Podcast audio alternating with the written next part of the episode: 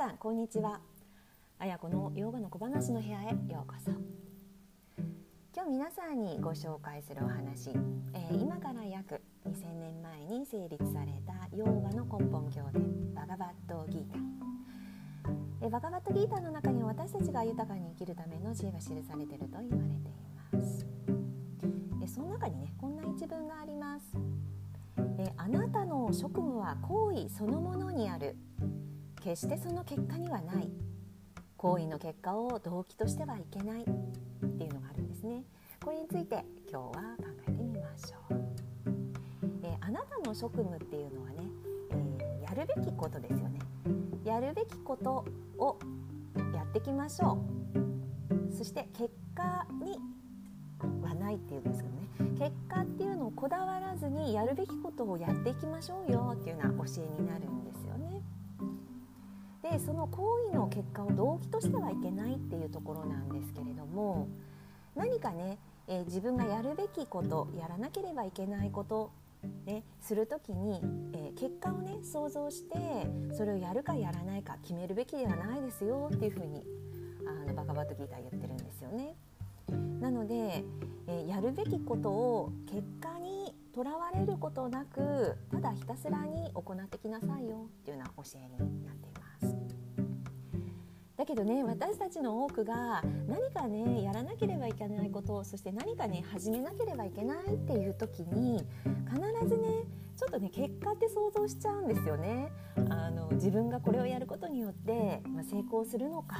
もしくは失敗して大変なことになっちゃうんじゃないかなっていうのを、まあ、自分のね経験からもしくは周りの人のね話から勝手にね想像して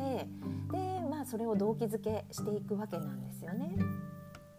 だけどもそのやるべきことをやっていく時に例えば何かあの結果がね思わしくないような、まあ、いわゆる負け戦っていうんですかねそういうものにもあの結果にこだわらずやっていくっていうのが大切なんですよっていうような教えになるんだけれども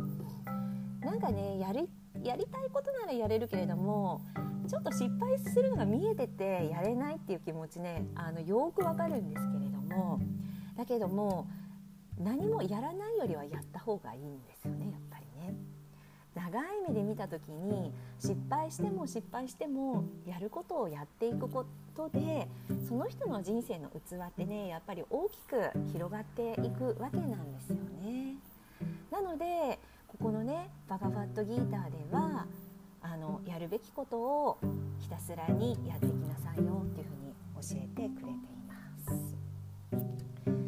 でね私のね話になるんですけれども、えー、私ね学生の頃に実はねあの北欧が好きでスカンジナビアですよねが好きで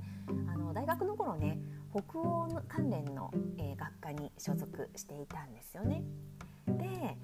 えー、大学ね卒業する時に、まあ、就職活動ねする時に、まあ、できればね北欧関連の会社に勤めたいなっていうふうに思ってたんですけれども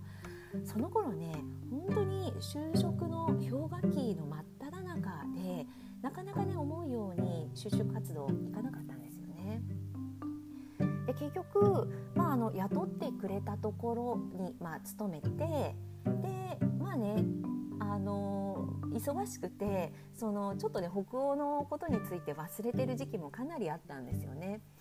でそこからね1 5 6年ぐらい、まあ、そこのねあの会社に勤めていたんですけれどもこのねヨーガの、えー、インストラクターのね資格を取った時に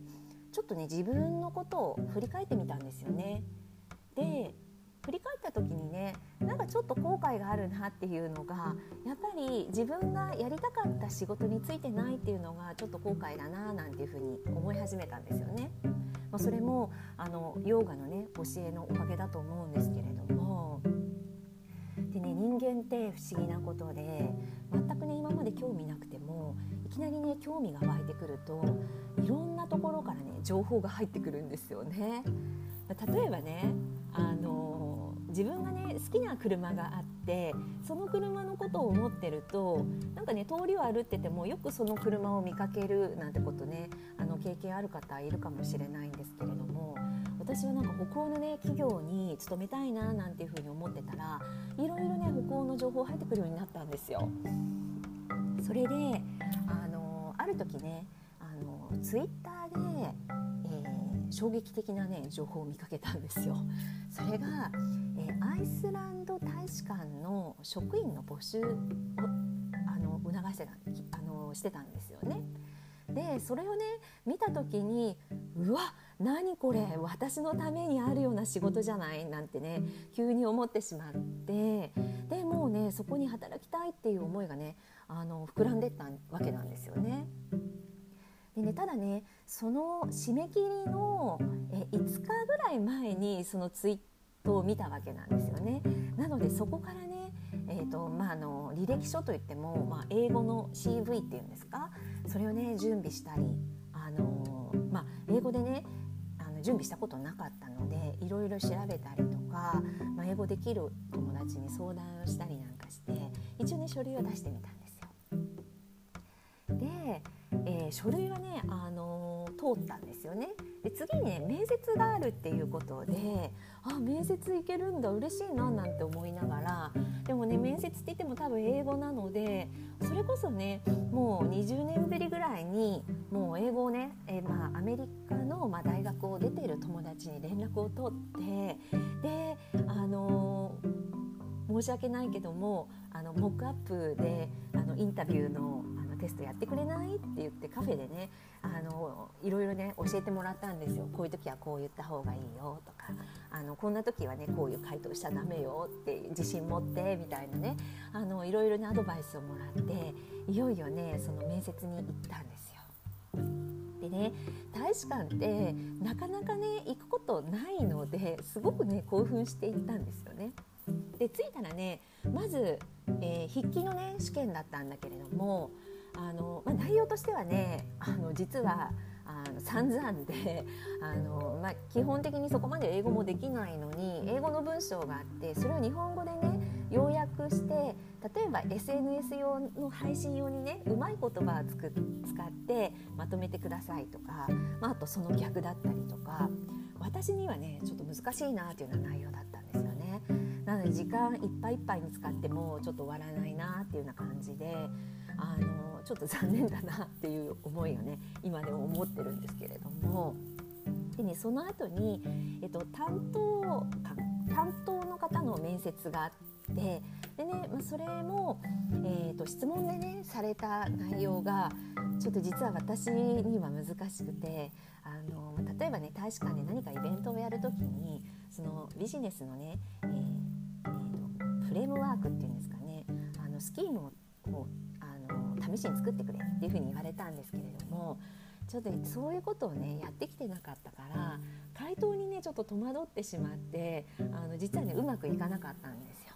でまあちょっとこれで終わったななんて思いながら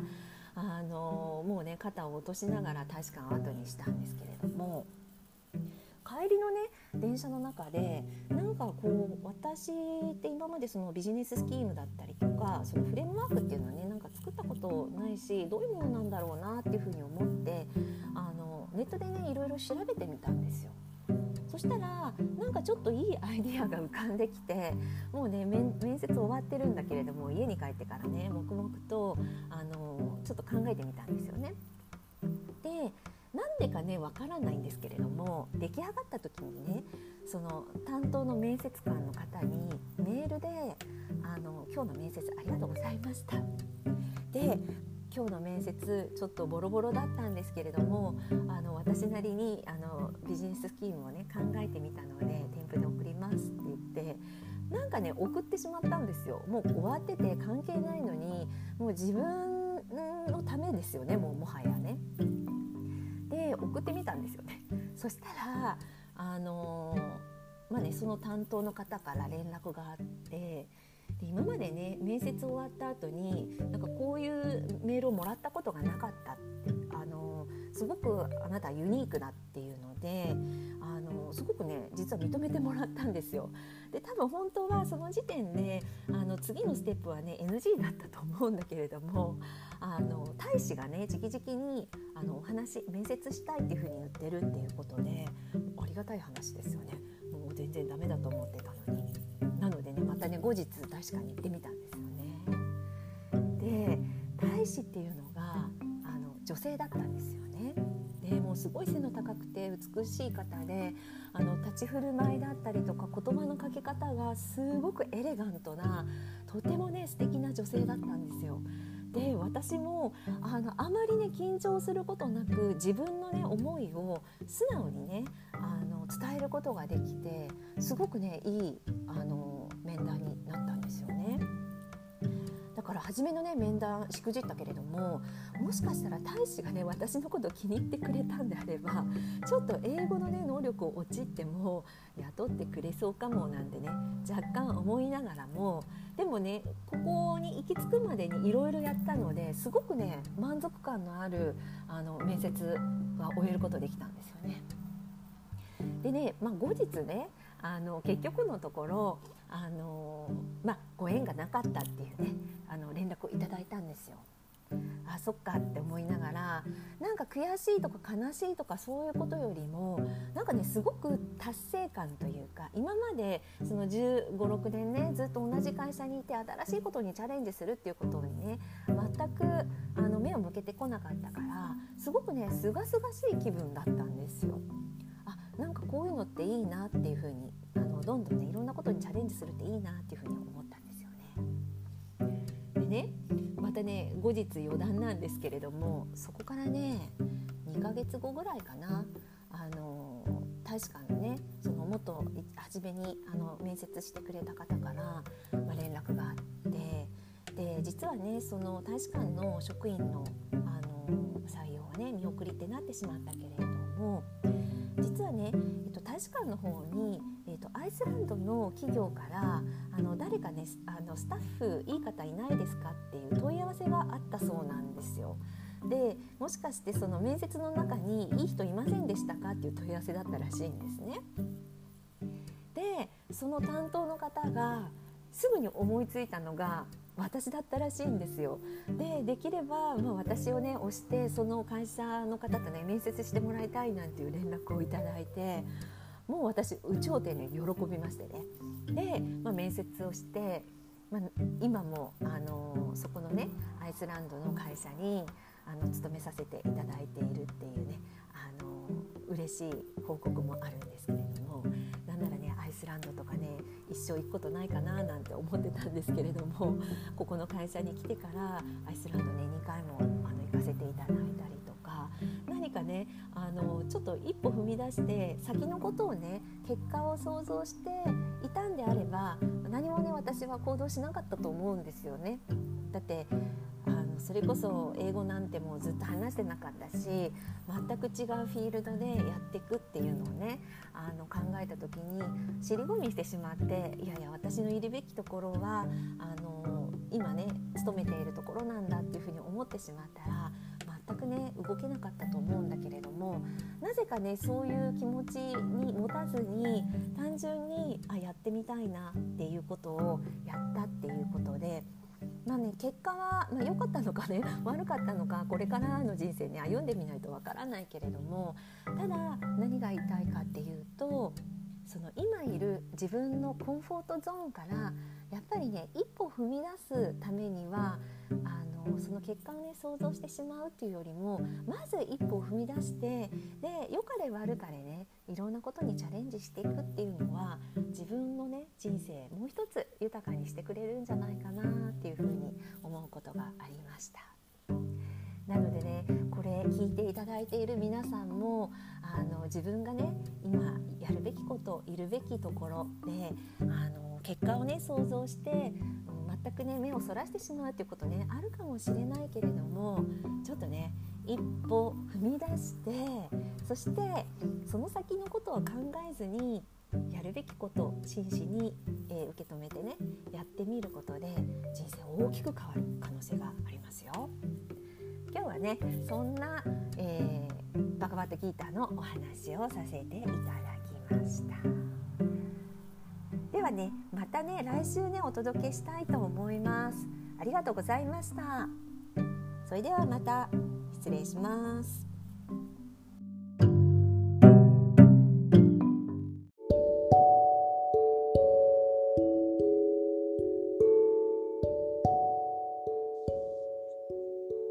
皆さんこんにちは。ヨガの小話の部屋へようこそ。今日皆さんにご紹介するお話今から約2000年前に成立されたとされるヨーガの根本経典ヨーガスータラ。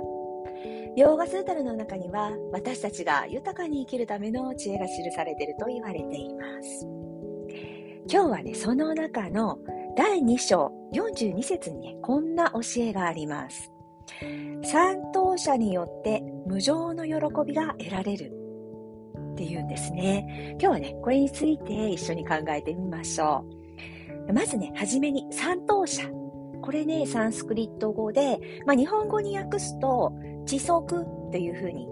えー、訳されます。まあ、知足ってね、漢字で書くと、知っているっていうこと、足りてる足ですね。知ってることと足りてることで知足っていうね、二つの単語からなっているんですけれども、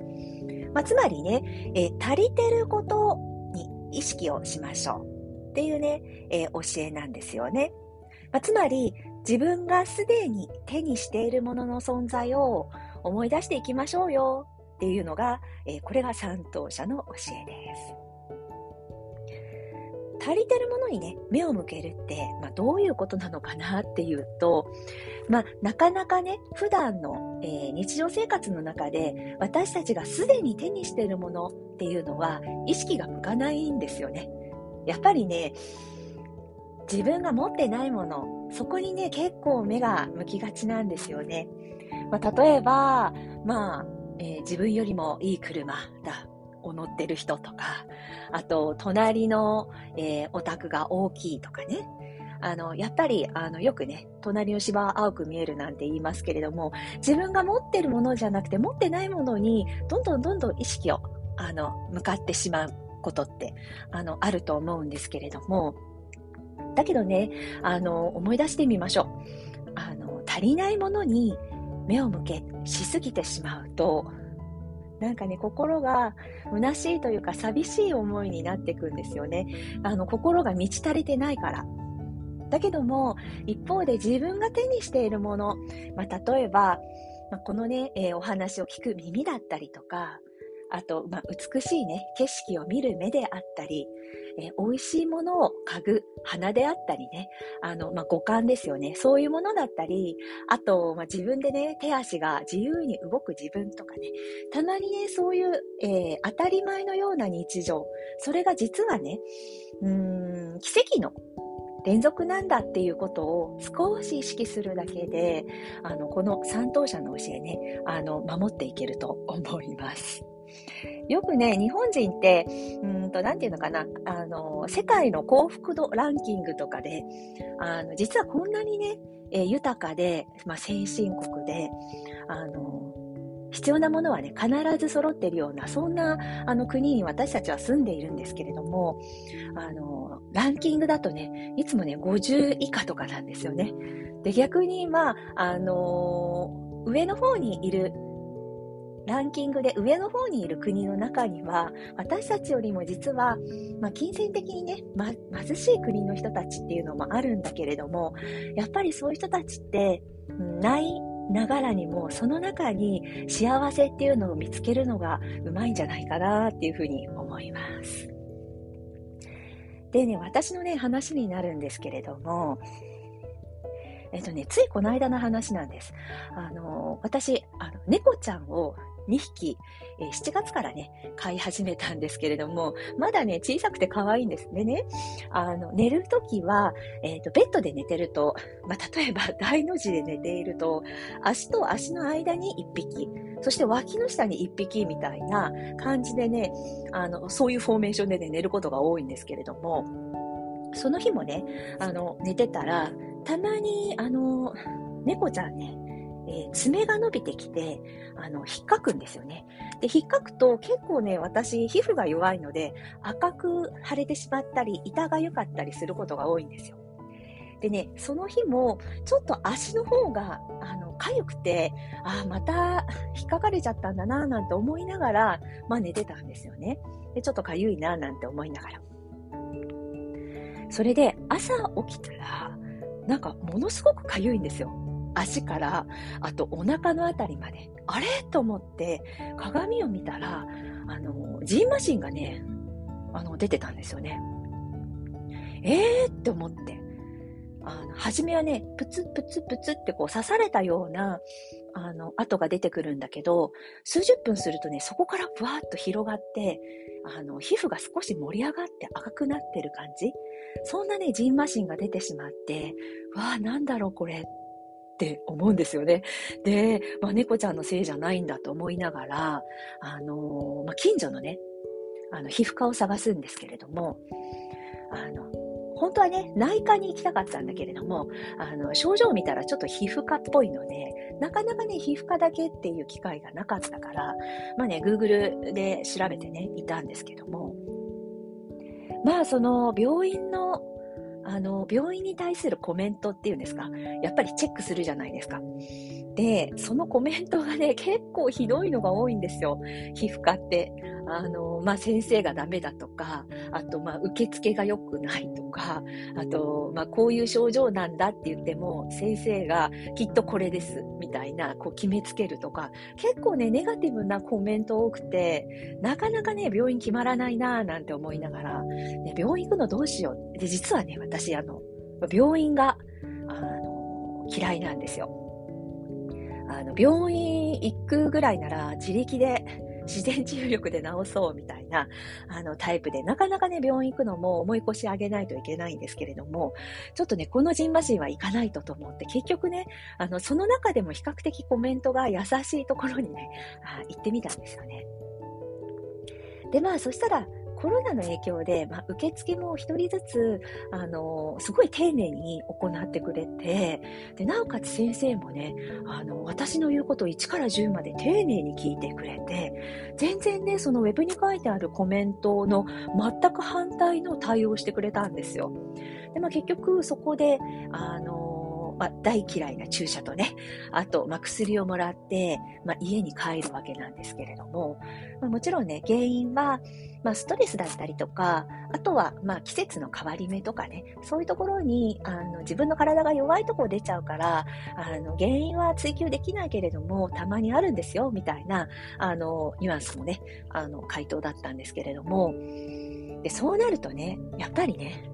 なんでこの状況でこのタイミングで、あの、ジンバシンにかかっちゃったのかななんて思うわけなんですよね。で、翌日になったら、治ると思ったらね、どんどんね、ひどくなって顔の方まで広がっていってしまったんですよ。だからね、結局、その週のね、自分の、まあ、リラヨガのレッスンね、あの、休校することに、えー、ごめんなさい、代行ですね、してもらうことになったんですけれども、なかなかね、そこまで体調悪くなることないから、うん、なんか普段の生活で、えー、食事がね、きちんとバランスよく取れてなかったのかななんか睡眠がきちんと十分に取れてなかったのかなとか、もっとね、やっぱり、えー、まあ、あの、ヨガのね、あの、習ってると、